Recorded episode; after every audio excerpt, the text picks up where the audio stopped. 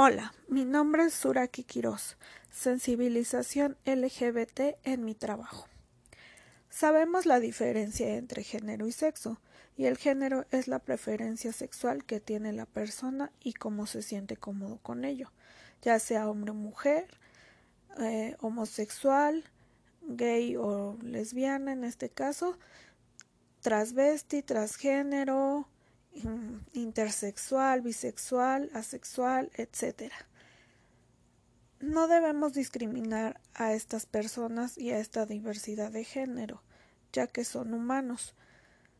Tenemos la tarea de sensibilizar a la gente al respecto.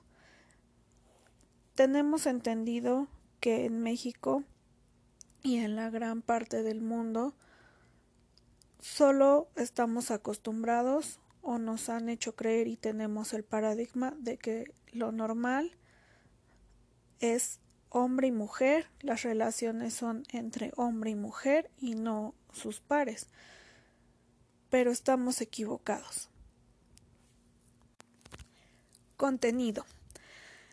Trabajo en un laboratorio para materiales de construcción y la población en su mayoría son hombres solo trabajamos cinco mujeres en la empresa.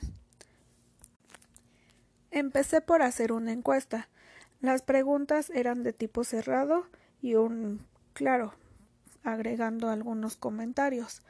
La realicé a 13 personas, fueron nueve hombres y cuatro mujeres. Mm, en esta encuesta me pude dar cuenta que todavía existe mucho la discriminación no solo de género, sino entre personas. Como ya lo he mencionado, la mayor parte de los trabajadores son hombres. En ocasiones sí el ambiente se vuelve un poco machista, clasista y discriminatorio. En general para todas las personas. Bueno, la finalidad de mi encuesta era saber qué tan homofóbicos o qué tan abiertos a la aceptación de la diversidad de géneros estaban en el trabajo y pues principalmente los hombres, aunque me llevé algunas sorpresas con mujeres.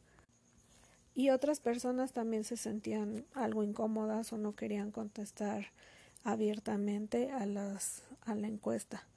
Y entonces respeté esa decisión y no los, no los molesté y no continuamos con la encuesta. Con las personas que me llevo mejor también pudimos como retroalimentar la plática o la encuesta y pues fue bueno. Había variedad de respuestas, pero no llegamos nadie a molestarnos ni a, ni a hacernos alguna ofensa. La integridad de las personas no se debe de ver afectada por cómo se visten, cómo se comportan, cómo se desenvuelven en un trabajo, en el ámbito escolar, etcétera. Debemos de respetar a cada uno de nosotros. Conclusiones. Todos los encuestados se consideran heterosexuales, no homofóbicos, pero sí en su mayoría no se sienten cómodos con viviendo con alguna persona homosexual o transexual dicen respetarlos y que está bien lo que hagan, pero mientras no se metan con ellos o mientras sea lo mínimo que, que convivan. Entonces, creo que no tienen muy claro lo que es la, la homofobia.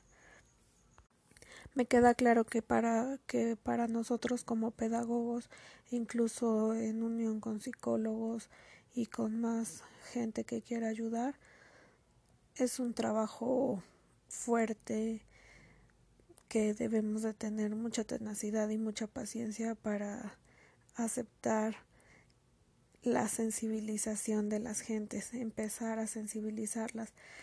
Como conclusión en mi trabajo creo que sí hace falta mucha, mucha sensibilización, ya que también en parte de la encuesta decían que aceptaban que su hijo o hija fuera